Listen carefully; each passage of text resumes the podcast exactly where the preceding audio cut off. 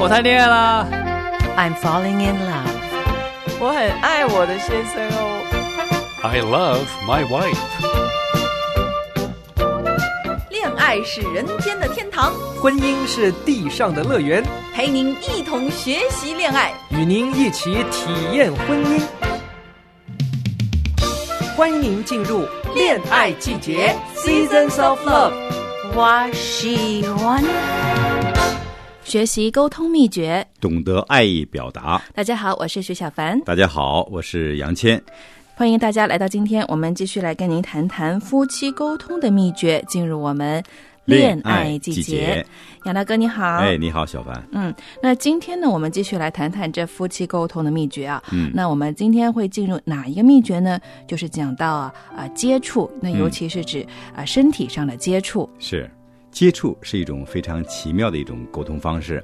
我们若将啊人看成是心灵、感情、肉身三者的一个个体哈，那么就必定呢会承认这种说法是啊。接触呢这种沟通的方式呢，可让啊夫妇同时呢来享受到心灵、感情和肉体合一的这种爱的关系。嗯，那我们既是有形体的，那就不免呢需要在出生之后呢，借着接触来认识周遭的这个世界。嗯，那接触啊，对于啊、婴儿来说呢是尤其重要的。是那事实上啊，缺乏接触啊，婴儿啊是不可能生存下来的。嗯。因为呢，唯有是借着触觉，那可以让婴儿在早期就享受到温暖、安全还有舒适的感觉。对那婴儿呢就助长了他们的成长。其实这个一出生的小婴孩啊，他们通常是在一剪了脐带的时候啊，这护士是会首先把这个呃小 baby 是抱到妈妈的怀里的，嗯然后呢，呃，这个护士才会把这个婴孩抱去帮他啊、呃擦干净，然后帮他量呃体重啊、这个身长啊等等的。是啊，那妈妈肯定是抚摸着孩子哈，用爱的眼神来看着这个孩子。当主耶稣要表达对小孩的这种爱的时候呢，他就将他们呀抱在膝盖上，拥在怀里。你看这种感觉多么的好啊！是啊，主耶稣说，小孩子来到我这边，嗯，接触啊，包含许多的方式，是比如呃触摸、呃拥抱、呃性行为、眼神的接触，以及这个位置的接近。意思就是说，比如说你们看电视或者是交谈的时候，那彼此呢呃贴近坐着，然后呢你可以把手呃这样子搂着另外一个人的肩头。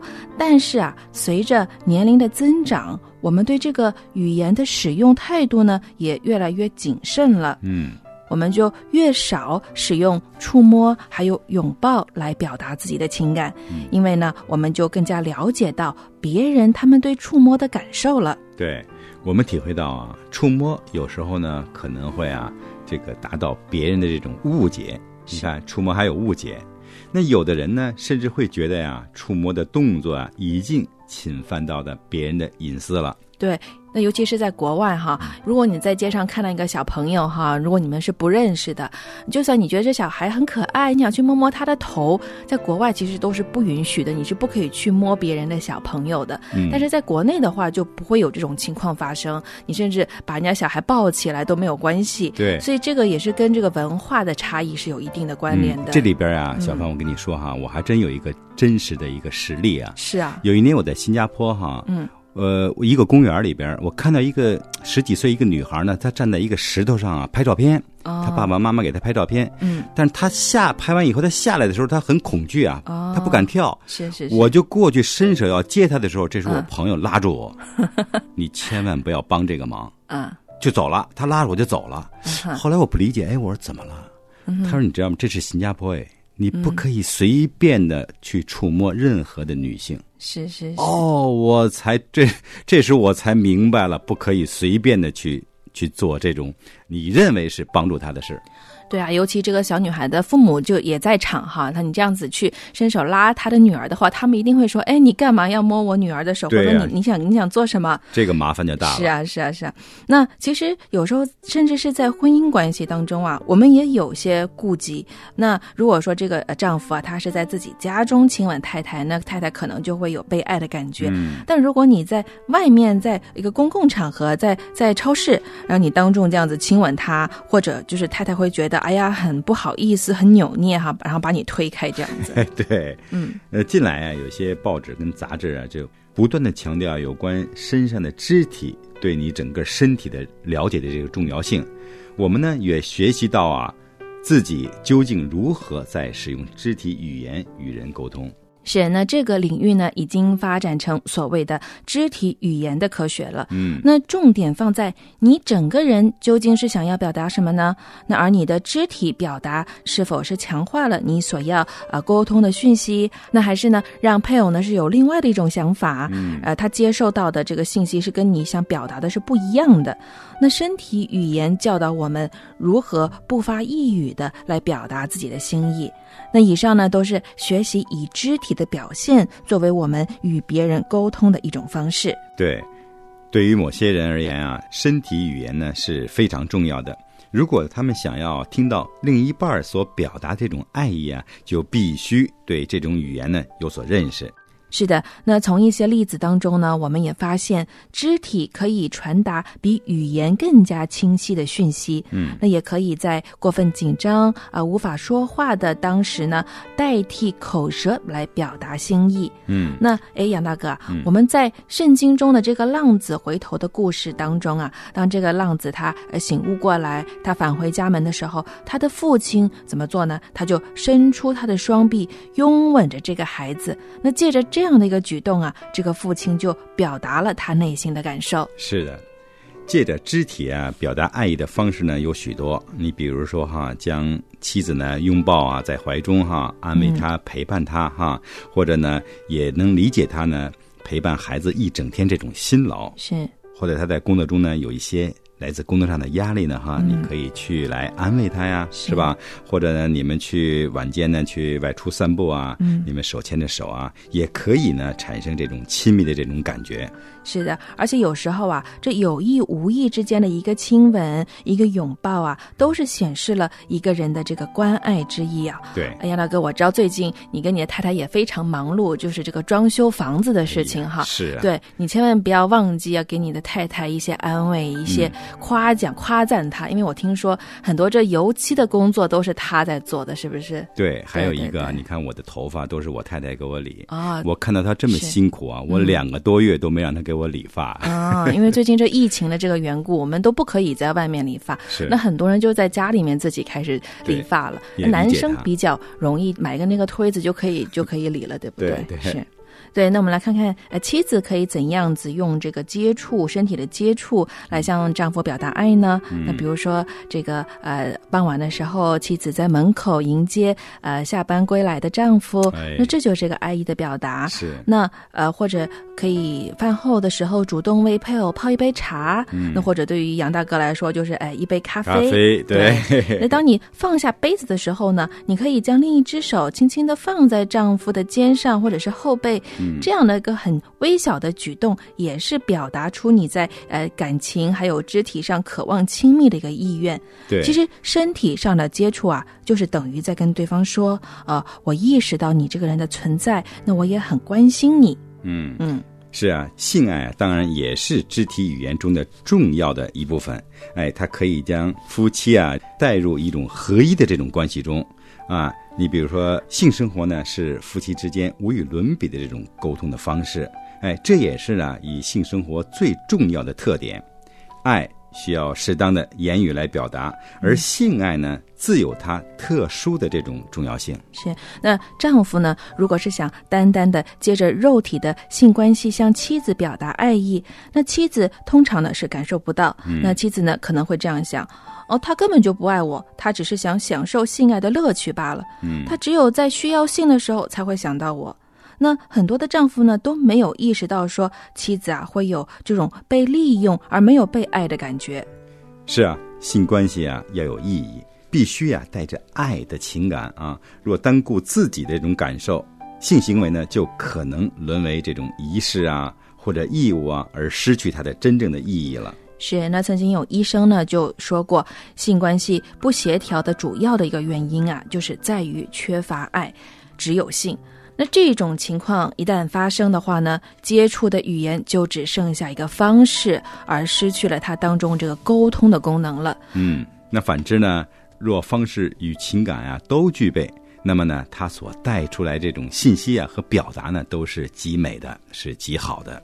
那在圣经箴言五章十八到十九节这样说：要喜悦你幼年所娶的妻，她如可爱的麋鹿，可喜的母鹿。愿她的胸怀使你时时知足，他的爱情使你常常恋慕。嗯，我觉得我一直都觉得这是非常美的一节经文呢。对，这个肢体的行为啊，其实啊只是内心的一个表象而已。嗯，对我们所赋予的这一种的本能，那我们呢真的是要呃心存敬畏。嗯，那与意志相结合，并且借着我们的行动向配偶表达我们内心的深处的这个情感，那我们就可以将那种无形的情感啊，借着这个有形的生活，还有这个动作，还有接触来表达出来。嗯那这样的话，这一切就真是太奇妙了。是太好了。你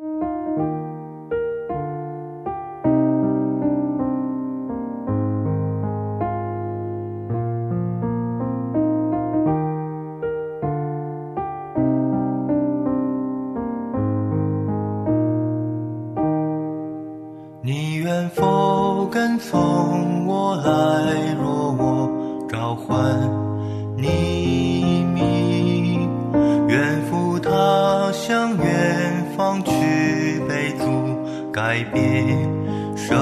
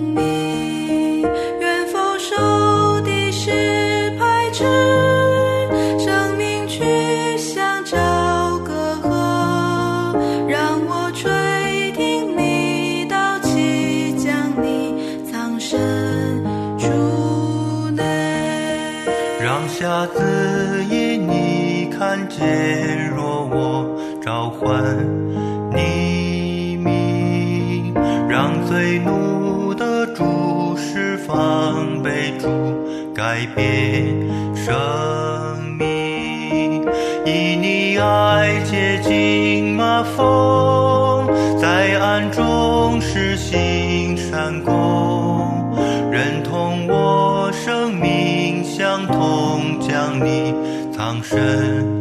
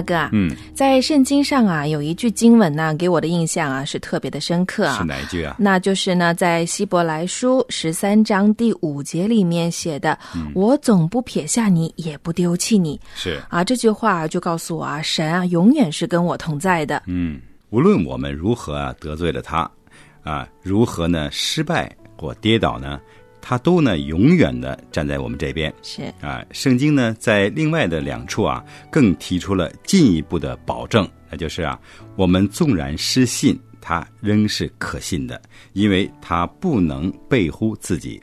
哎，这是在提摩太后书二章十三节所说的。嗯，那么在约翰一书二章一节呢，也提到了，就是在父那里，我们有一位中保。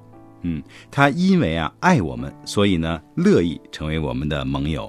是呢。当我们孤军奋战的时候啊，如果有人是愿意站在我们这一边，那种心境啊，相信大家都可以体会得到的没。错，那感受到配偶对自己的忠诚，那是每一个家庭中啊都极其重要的部分。嗯，可是呢，这并不表示说啊，他每一次啊都会赞同你的看法。但是毋庸置疑的，他必定每次都会为你的权利来辩护。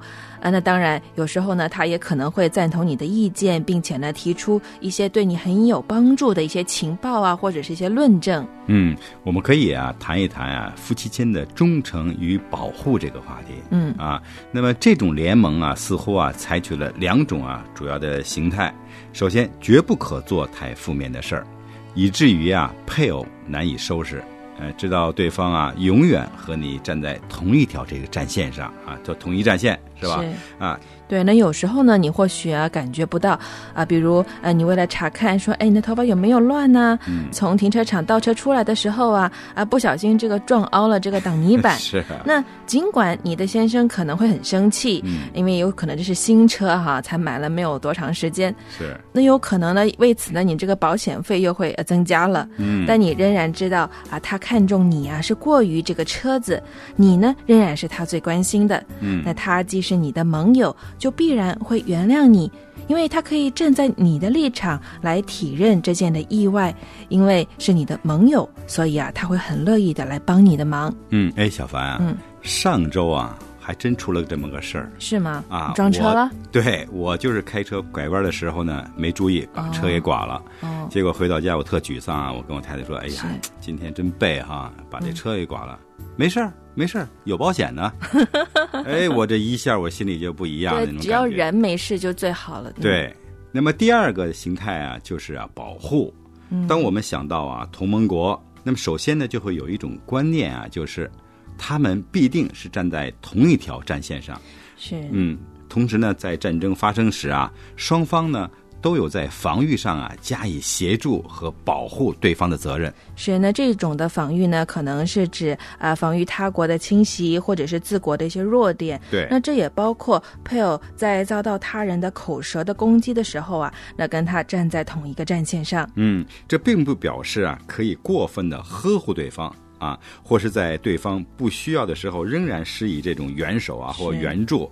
哎、因为一个好的同盟必然会顾及到他同伴的这种福利，嗯，绝不会用呵护过分来摧毁对方。是的，因为过分的呵护啊，只会是削弱了对方的实力。嗯，那同盟者的动机应该是出于保护对方，为了要顾及对方的自我还有福利。是。那就好像其他的爱的语言表错情所造成的这个分裂啊，可能嗯和不说啊是一样严重的。是，那么下一个话题，我们就是说说啊，公众前的这种联盟哈。嗯，我们经常啊可以看到这样一幅画面哈。什么画面呢？哎，就是丈夫在公共场合里啊，不与妻子联合战线哦，啊，甚至呢加以指责呀，或看妻子什么不顺眼呀，是吧？在公共场合呢，让妻子脸上呢顿时有一种很尴尬的这种感觉。对，因为遭受你视为同盟的配偶啊，当众这样子来攻击啊，那种痛苦实在是比你们私底下的这个伤害是要更大的。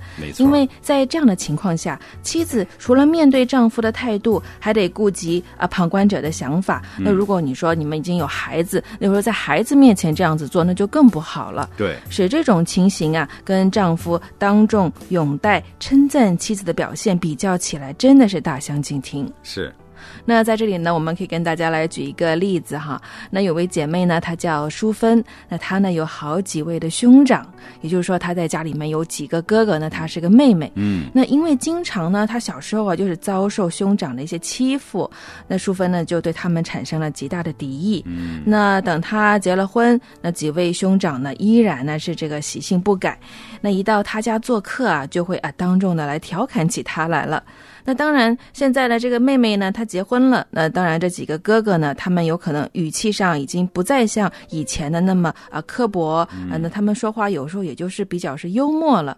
那这个时候呢，她的丈夫这个淑芬，她的丈夫啊，有时候呢也会跟着大伙儿一起来起哄，因为有可能呢，他觉得他们开的这些玩笑啊，还没有太过分，还蛮幽默的。嗯，可是直到后来，当呃淑芬的丈夫他慢慢的了解了他的妻子对于这些玩笑啊、嘲弄的感觉之后啊，那他才改变了自己的态度。他转而呢，就是成为妻子的同盟，呃，站在他的妻子这一边，有时候要挺身为他说话。那这个时候啊，呃，淑芬她就真正的感受到了丈夫对她的关爱。那在此之前呢，她从不觉得啊，丈夫是跟她站在同一个战线上的，呃尤其是当她的这些哥哥们啊嘲弄她的时候。是啊，嗯，同盟啊，有时候是必须啊，在处理比较难缠的这种亲戚啊、嗯啊或者家人的事上呢，表现出来。就刚才说的哈，嗯他那几个兄长，嗯哎，那么我们呀、都知道，夫妻呢离开父母，二人成为一体的重要性。若啊，所有的亲人都能了解到这一点呢，夫妻双方呢必须从与父母的联盟的关系中呢退出来，改为与配偶的这个联盟。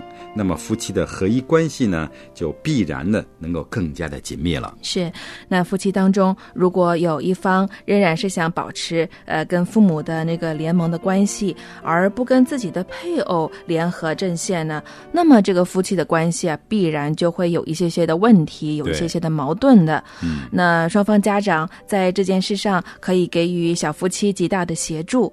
那当父母可以终止跟自己的孩子的这个联盟的关系，而改以夫妻一体的身份与自己孩子他们这样一对新婚夫妇重新缔结一个联盟的关系。嗯，那么他们呢可以这样子对他们的啊、呃孩子呢呃来说，呃我们是与你们站在统一阵线上的，而不是呢好像这样说，哎儿子啊，妈会站在你这一边的，保护你啊、不被你的媳妇伤害，是。不是这样子的？对，嗯。啊，那么还有一对夫妇啊，他们分享啊，在他们结婚的初期呢，他们的父母啊，在这方面呢，就调整了，给他们一个极大的帮助啊。每当呢，这位弟兄啊，就是兴致勃勃的谈论到啊一些关于活动的计划呀，他们总会呢温柔的提醒，还要考虑到呃他太太的这种感觉，是啊，并询问一下呢他太太的意见。你看这个父母、是吧，就非常好。是的，因为他们这样子讲呢，就会很明显的，就是来提醒了这个做儿子的。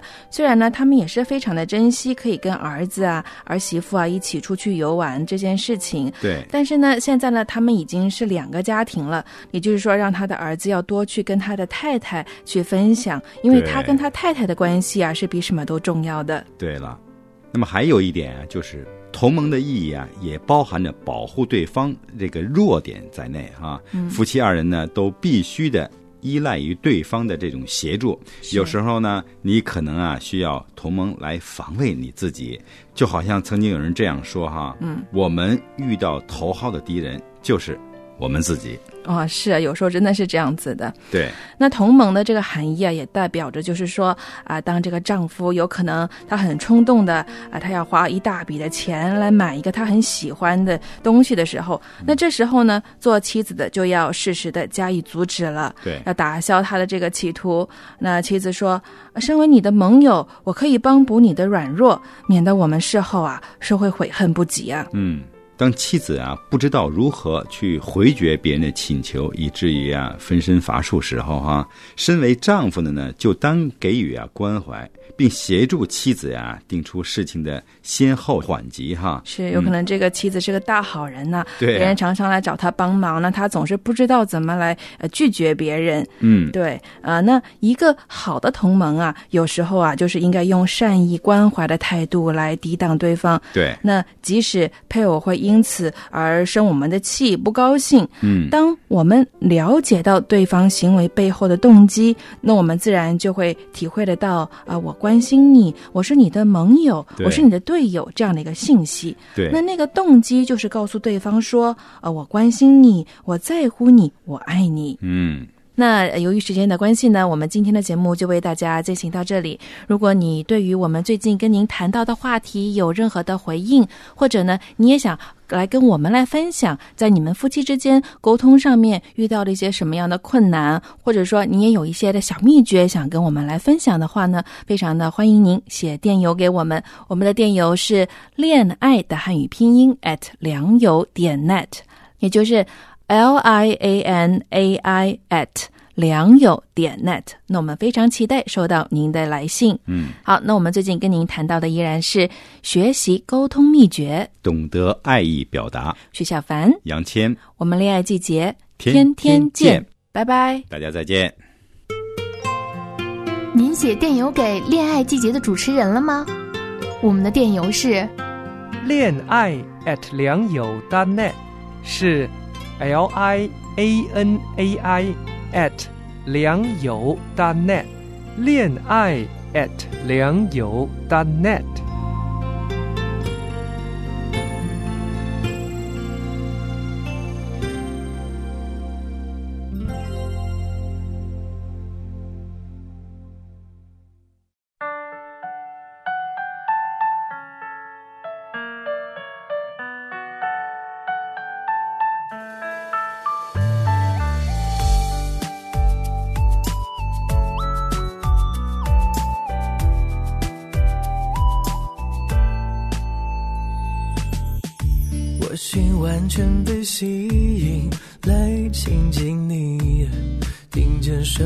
旋律，忽然想起那个时候遇见了你，你爱让我苏醒，生命因你有意义，每个呼吸，你爱温暖我心，我想着你。湿了眼睛，我算是谁？你竟如此爱我，不能错过，怎能错过？热烈的爱向我袭来，爱如大水，我完全淹没，所有不堪融化在你爱中。不再怀疑，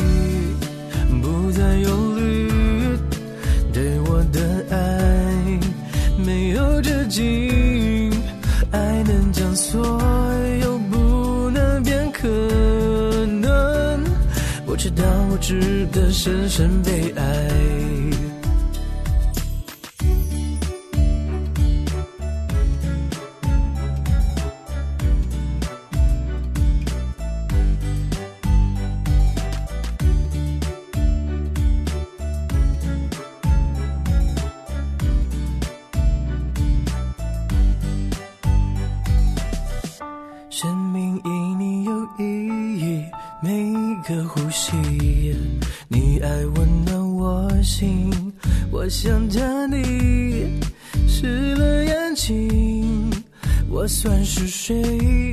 你竟如此爱我，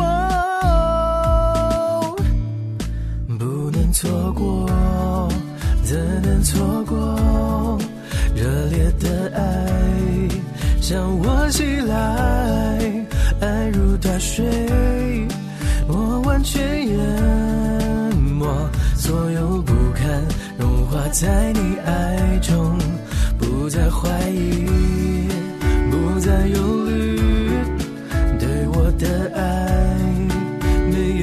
有止境，爱能将所有不能变可能。我知道我值得深深被爱。